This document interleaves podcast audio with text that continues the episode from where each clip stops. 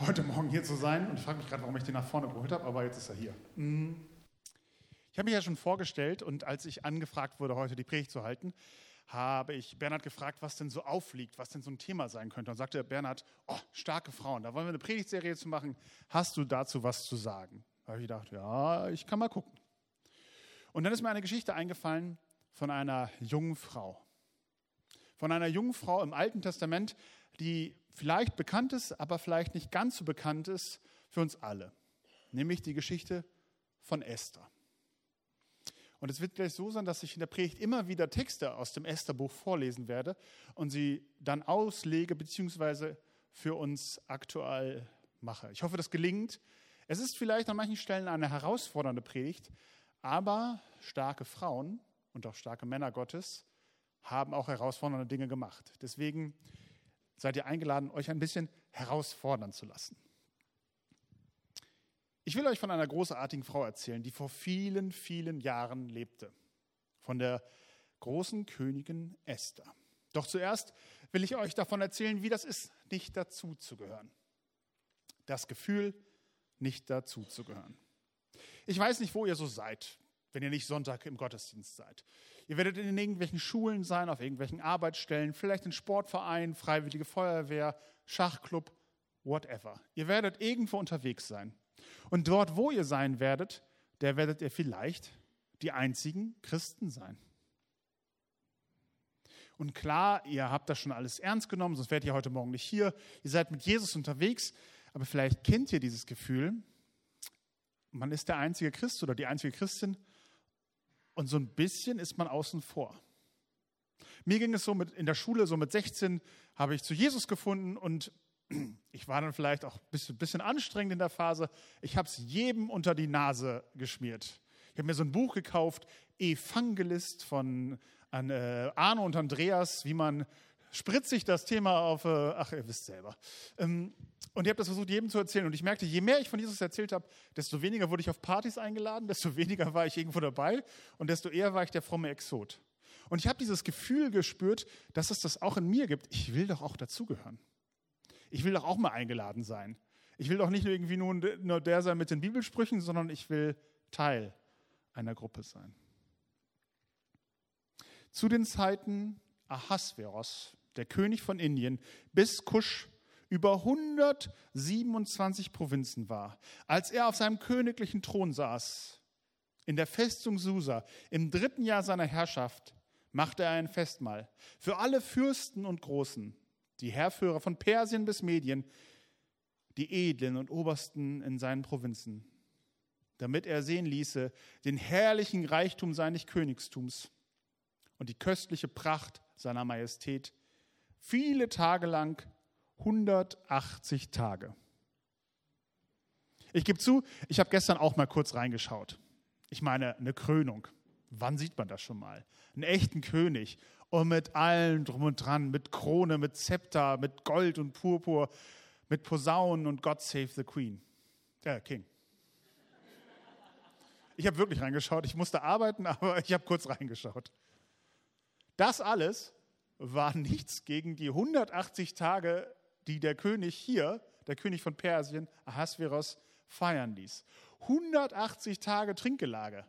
Das ist wie keine Ahnung, eine Mannschaftsfahrt nach Malle, aber nicht nur ein Wochenende. Das ist unendlich viel, unendlich lang. Das ist ein riesiges Fest. Der König, so lernen wir es schon gleich am Anfang bei Esther, das ist nicht gerade ein Idealbild von König, um es mal vorsichtig zu sagen. Er ist vor allem ein Held, ein, ein Held am Tresen. Ganz oft wird thematisiert, dass er Alkohol getrunken hat, Feiern und Gelage und sowas. Es wird eigentlich wenig erzählt davon, wie er als König geherrscht hat. Er ist vor allen Dingen am Party machen. Und nicht nur das, er hat sich auch mit schlechten Beratern umgeben. Also er hat schlechte Berater, die ihn nicht lenken oder ihn beiseite stehen, sondern die ihn unterstützen. Und er scheint temperamentvoll zu sein. Heute würde man sagen, leicht cholerisch. So wundert es auch nicht, dass er in seinem betrunkenen Kopf nach seiner Frau rufen lässt, dass sie für ihn und alle anderen hier tanzen soll.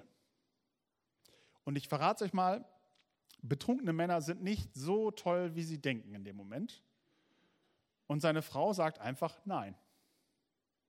Heute würden wir sagen, ja, ist ja gutes Recht, also muss ja nicht kommen. Damals dem Mann zu widersprechen, dem König zu widersprechen, tja, das war ein Skandal. Für uns ist das heute so ein kleines Wort Nein. Aber daraufhin wird Vashti, ihre königlichen Würden werden ihr weggenommen und sie wird in die Wüste geschickt, sie wird verbannt, weil sie Nein sagt zu ihrem Mann, weil sie Nein sagt zu ihrem König, weil sie nicht tanzen will, wenn er betrunken sie tanzen lassen will. Die Königin wird in die Wüste geschickt und der Platz ist frei. Das ist eine harte Realität, mit der wir gleich in den ersten Kapitel des Buches Esther ja, verbunden werden. Weil ihr Nein ist richtig, ihr Nein ist mutig und trotzdem ist sie am Ende die Gelackmeierte. Ich hätte das am liebsten so, dass in der Bibel immer die Guten gewinnen und im Leben sowieso, dass die Mutigen, die Nein sagen, die für Gerechtigkeit kämpfen, dass die sind am Ende, ja, toll gemacht, so wie so ein Hollywood-Film. Sie hat das Richtige gemacht und trotzdem ist sie die Verliererin dieser Geschichte. Es ist die harte Realität, dass es da kein Happy End gibt. Der König geht sogar noch einen Schritt weiter. Er bereut das nicht, nein. Er lässt Widerspruch gegenüber den Ehemännern im ganzen Land unter Strafe stellen. Und auch wenn jetzt vielleicht der ein oder andere Ehemann sagen würde, naja, so schlimm ist das auch nicht. Es war schlimm. Widerspruch gegen den Mann galt als, als bestrafungswürdig. Also da war nichts mit einer Augenhöhe und mit wir diskutieren mal und finden eine gemeinsame Lösung. Nein, da war Widerspruch, eine eigene Meinung unter Strafe gestellt. Frauen haben zu gehorchen. So giftig und so hässlich zeigt sich dieses patriarchale System. Überall im ganzen Reich wird dann natürlich nach einer Nachfolgerin für Vashti gesucht. Also da gibt es auch nicht die Idee, dass man sich vielleicht für vertragen könnte. Nein, die eine Frau ist in die Wüste geschickt, dann braucht es eine jüngere, eine neuere, eine hübschere, eine Jungfrau muss her. Auch das ist in der Bibel nicht ungewöhnlich. Es sind immer irgendwie die Jungfrauen. Hunderte von Frauen werden verschleppt, in den Haaren des Königs entführt, damit sie seine Frauen werden können. Und jetzt kommt das Irritierende. Wir sind so Kapitel 2. Gott hat noch nichts gemacht. Gott hat noch nichts unternommen. Frauen werden verschleppt. In Haare meines Königs. Ein Mann kann dann irgendwie 50 Frauen haben. Vashti wurde für ein Nein entmachtet. Und Gott? Gott sagt in der ganzen Geschichte bisher noch nichts. Wo, wo, warum ist so ein Buch in der Bibel? Wo ist dieser Gerechtigkeitsvorsprung, den Jesus so schön lebt? Wo ist diese Gleichbehandlung, Gleichwertschätzung? Irgendwie fehlt es. Und ich verrate euch jetzt etwas. Das Buch Esther ist das einzige Buch der Bibel, in der Gott nicht spricht. Gott kommt da nicht zu Wort. Kein Traum, keine Vision, nichts. Das hat die ersten Übersetzer übrigens so sehr geärgert, dass in der lateinischen Übersetzung zumindest Gott ein bisschen sprechen kann. Die haben da so einen kleinen Text eingefügt, was Gott zu den Menschen da sagt, weil das kann ja nicht sein, dass im hebräischen Urtext Gott nicht zu Wort kommt. Gott spricht in dem ganzen Buch nicht. Als nun das Gebot und Gesetz des Königs bekannt wurde und viele Jungfrauen zusammengebracht wurden in der Festung Susa in die Obhut Hegais, wurde auch Esther in des Königs Palast geholt. Aber Esther sagte nichts von ihrem Volk, ihrem Glauben und ihrer Herkunft. Und der König gewann Esther lieber als alle anderen Frauen. Und sie fand Gnade und Gunst vor ihm bei allen anderen Jungfrauen. Und er setzte ihr die königliche Krone auf ihr Haupt und machte sie zu seiner Königin an Vashti statt.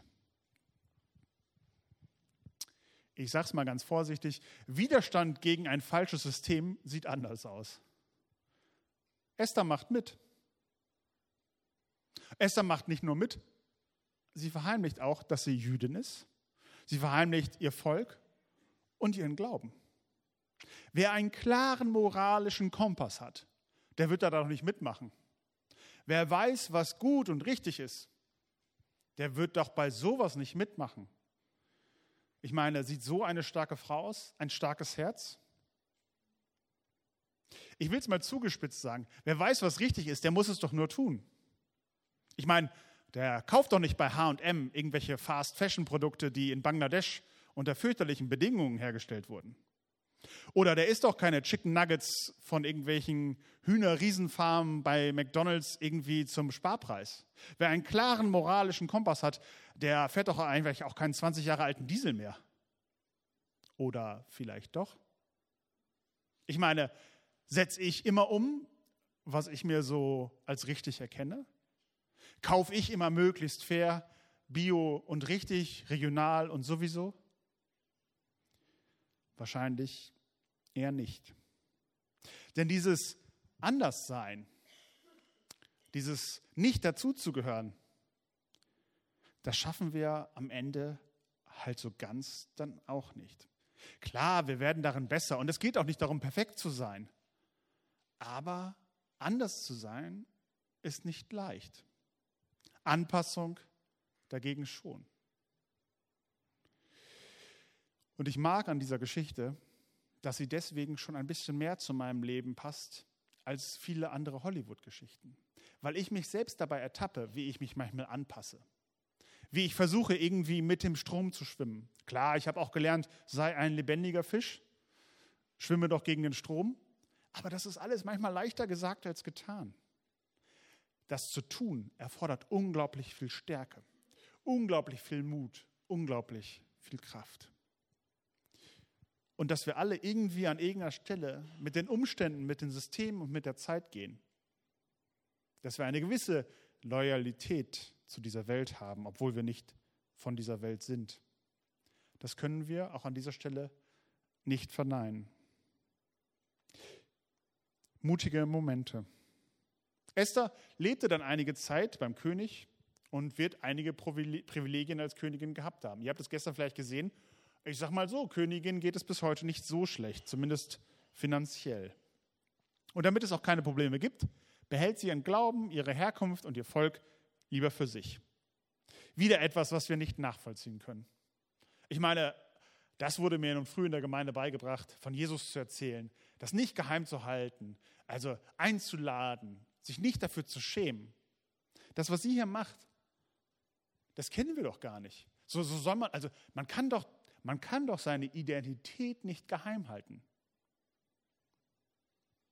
Vielleicht hilft auch da eine Aktualisierung, weil in vielen Gemeinden wird es bis heute erwartet, dass manche Männer und Frauen Teile ihrer Identität geheim halten. Es ist bis heute so, dass Menschen Angst haben müssen, wenn sie dazu stehen wollen, wen sie lieben oder wen sie auch nicht lieben.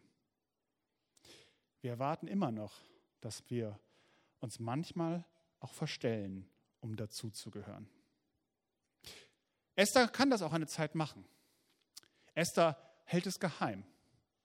Und dann, dann kommt es dazu, dass man manche Dinge halt doch nicht geheim halten kann. Wer wir sind, können wir nicht ewig unterdrücken. Hammann sprach zum König, es gibt ein Volk, verstreut und abgesondert unter allen Völkern und Provinzen deines Königsreichs, genannt die Juden. Und die, ihre Gesetze sind anders als alle Völker, und sie tun nicht nach deinem Gesetz, König. Es ziemt sich nicht für den König, sie gewähren zu lassen. Gefällt es dem König, dann sag nur ein Wort, und ich lasse sie alle umbringen. Toxische Männlichkeit, tyrannischer Alleinherrscher, Sexismus, Alkoholismus und zu guter Letzt Antisemitismus. Wäre es nicht schön, wenn diese fünf Dinge nur eine Geschichte von vor 2000 Jahren wären? Das Volk ist in Gefahr, denn ein Mann, in diesem Fall ein Berater des Königs Haman, will sie umbringen lassen, will alle Juden und Jüdinnen im Reich umbringen lassen. Was macht Esther jetzt? Auf einmal fürchtet sie um ihr Leben. Sie ahnt, dass wenn rauskommt, dass sie Jüdin ist, dass sie in großer Gefahr ist. Und alles nur, weil Hamans Ego gekränkt ist. Ein Krieg bricht aus. Ein Krieg könnte ausbrechen. Eine schlimme Gefahr. Und alles nur, weil ein Ego gekränkt ist. Auch das kennen wir bis heute. Viele Gemeinden haben ihre Häuser und ihre Herzen aufgemacht für Geflüchtete aus der Ukraine. Wir vergessen das manchmal, aber da tobt immer noch ein Krieg. Und das ist auch ein Krieg, weil ein Ego gekränkt ist. Bis heute gibt es diese Dinge, die ich eben genannt habe. Bis heute bestimmen sie Politik und Gesellschaft. Und was macht Esther jetzt? Was können wir machen in Situationen, die so brennend ungerecht unter unseren Fingern sind? Ich für meinen Teil, ich bin ganz ehrlich, ich bin oft ganz froh, wenn ich nicht stark sein muss. Starke Frauen ist ein schönes Wort und ein schöner Titel. Und auch ein starkes Herz, so hieß unser letztes Buju, ist auch ein schönes Titel, auch ein schöner Titel. Aber stark sein heißt auch einfach, dass ich in einer Situation bin, wo Schwäche nicht angemessen ist. Ich, wenn ich stark sein muss, dann geht es um was. Dann ist Gefahr da. Dann muss ich für andere da sein. Und ich könnte öfters auf die Umstände verzichten, die Stärke erzeugen. Ich mag es gern harmonisch und entspannt. Und vielleicht geht es dir ähnlich. Einfach so sein Leben leben. Glücklich im Garten sitzen, hin und wieder mal einen Tee, bisschen die Vögel zwitschern hören. Das ist doch eigentlich ganz schön.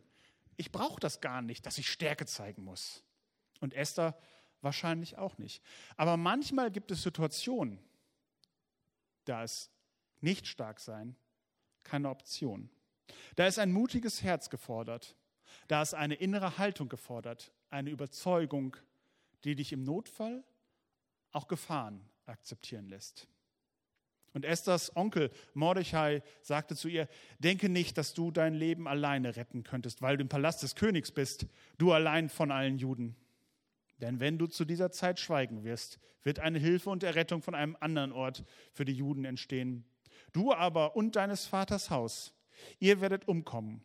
Und wer weiß, ob du nicht vielleicht zu dieser Zeit zu königlichen Willen gekommen bist, aus einem Grund. Esther ließ Mordecai antworten, so geh hin und versammel alle Juden, die in Susa sind, und fastet für mich, dass ihr nicht esst drei Tage lang, weder Tag und Nacht. Und ich und meine Dienerin werden auch fasten. Und dann will ich zum König hingehen, entgegen das Gesetz. Komme ich um, so komme ich um. Mordechai ging hin und tat alles, was ihm Esther gesagt hat. Hier in diesen Zeilen, hier in diesen Zeilen entsteht Mut. Hier in diesen Zeilen entsteht innere Haltung. Hier in diesen Zeilen entsteht Hoffnung. Es ist diese, es ist diese, gefährlich, diese, diese gefährliche Fähigkeit, in einer bestimmten Situation seine eigene Angst zu überwinden und darauf zu vertrauen, dass wir das Richtige tun. Auch wenn es dafür vielleicht Nachteile gibt. In Ihrem Fall vielleicht tödliche Nachteile. Ich habe viele riesige Themen angerissen. Von der Ungleichbehandlung von Frauen über das Verstecken in Gemeinden, Krieg in der Ukraine. Und ich könnte so viel weitermachen. Pandemie und Polarisierung haben uns als Gesellschaft und auch als Gemeinden fest im Griff. Gegen den Klimawandel tun wir auch zu wenig. Und ganz ehrlich, wir könnten auch alle mehr von Jesus erzählen. Wo ist das Evangelium? Wo ist Gott in dieser Geschichte? Warum spricht er nicht? Warum spricht er vielleicht auch wenig in meinem Leben oder in eurem Leben? Warum sagt er nicht mal was zu all diesem Mist, das auf der Erde geschieht? Und ich habe mich in Vorbereitung dieser Predigt wirklich so, was ist denn jetzt? Wo ist er denn? Was kann denn jetzt passieren? Was könnte die Situation denn retten? Und ich glaube, ein Teil dieser Antwort, ein Teil dieser Antwort sitzt heute Morgen direkt vor mir. Ihr. Wir. Klar, Gott könnte auch Engel schicken, brennende Dornbüsche, alles. Aber das macht er auch bei Esther nicht. Das macht er auch nicht heute. Wir können darauf hoffen, dass sich Sexismus, Klimawandel und Ukraine-Krieg einfach so in Luft auflösen. Dass das schon irgendwie weggehen wird. Wir können auch dafür beten. Das ist sogar noch viel besser, als darauf zu hoffen, dass es einfach so weggeht.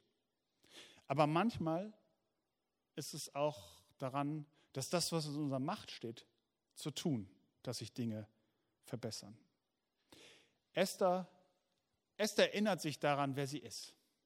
Esther bittet darum, dass das Volk draußen sich mit ihr verbindet, dass alle fasten, dass sie beten, Esther erinnert sich wieder daran, wer sie eigentlich ist. Und nicht nur, wer sie eigentlich ist, sondern auch, wer ihr Gott ist. Sie betet, sie fastet, sie verbindet sich mit ihrer Herkunft, mit ihren Geschwistern und sie erinnert sich daran, wer ihr Gott ist. Aber das entbindet sie nicht von der Tat, die dann folgt. All das Beten, all das Fasten entbindet auch uns nicht von den Taten und den Handlungen, die dann folgen. Nach dem dritten Tag, nach Gebet und Fasten, nimmt Esther allen Mut zusammen und tritt ungerufen vor den König. Das steht unter Todesstrafe im damaligen persischen Reich. Am dritten Tage kleidete sich Esther königlich und trat in den Inneren des Hofes des Palastes dem König gegenüber. Und der König saß auf seinem königlichen Thron im königlichen Saale des königlichen Palastes. Und als die Königin, die Königin Esther, den König sah, fand sie Gnade vor seinen Augen. In der ganzen Geschichte kommt übrigens nie so oft das Wort königlich vor wie in diesen Zeilen. Königlich. Genau in diesem Moment nimmt Esther allen Mut zusammen. Und genau in dieser Geschichte findet sich auch das Happy End. Und genau in dieser Geschichte passiert es, dass Gott passiert. Denn sie findet Gnade und Gunst in seinen Augen. Sie kann ihr Volk dort retten. Sie kann hier dafür sorgen und sorgt dafür, dass ihr Volk nicht umkommt, weil sie ihren Mut gefunden hat, weil sie zu dem stand, wie sie wirklich war, weil sie sich daran erinnert hat, wer sie ist und wer auch ihr Gott ist. Ich kann das gar nicht genug sagen. Steh zu dem, wie du bist. Denn so wie du bist, bist du von Gott geschaffen. Und so wie du bist, will er dich gebrauchen. Liebe Gemeinde, starke Frauen sind keine einfachen Geschichten. Starke Frauen fordern uns bis heute heraus. Starke Männer und Frauen Gottes haben die Geschichte verändert. Esther rettet ihr Volk. Ich war gerade in Israel. Bis heute wird jedes Jahr einmal in Israel Purim gefeiert. Purim ist das Fest, wo sich alles Volk daran erinnert, was Esther für sie getan hat. Esther ist die Heldin der Geschichte. Sie rettet ihr Volk vor dem Tod. Und bis heute ist es eine schöne Tradition, dass man so viel trinken soll als erwachsene Person auf diesem Fest, bis man Mordechai nicht mehr von Haman unterscheiden kann. Ich habe schon entschieden, weil ich das nächste Mal nach Israel reise. Nein. Das ist lebendig, diese Geschichte, weil sie auch so lebendig, so lebendig ist. Es ist nicht eine Geschichte von irgendwann. Es ist eine Geschichte, die auch heute Relevanz hat. Ich wollte euch von diesem Mut und von dieser Stärke erzählen. Denn ich glaube, dass Gott uns dabei helfen will, mutig zu sein. Unser Herz verändert, uns formt und stärkt dass wir mutig zu uns stehen können und zu ihm. Und ich wünsche uns allen, ähm, dass Gott uns ein mutiges Herz schenkt. Mutige Männer und Frauen, die nach seinem Willen fragen, die Welt verändern und verbessern, ungute Systeme durchbrechen und uns allen dabei helfen, das Evangelium in Wort und Tat zu verkündigen. Denn schaut euch um, Gott schweigt nicht in dieser Welt. Amen.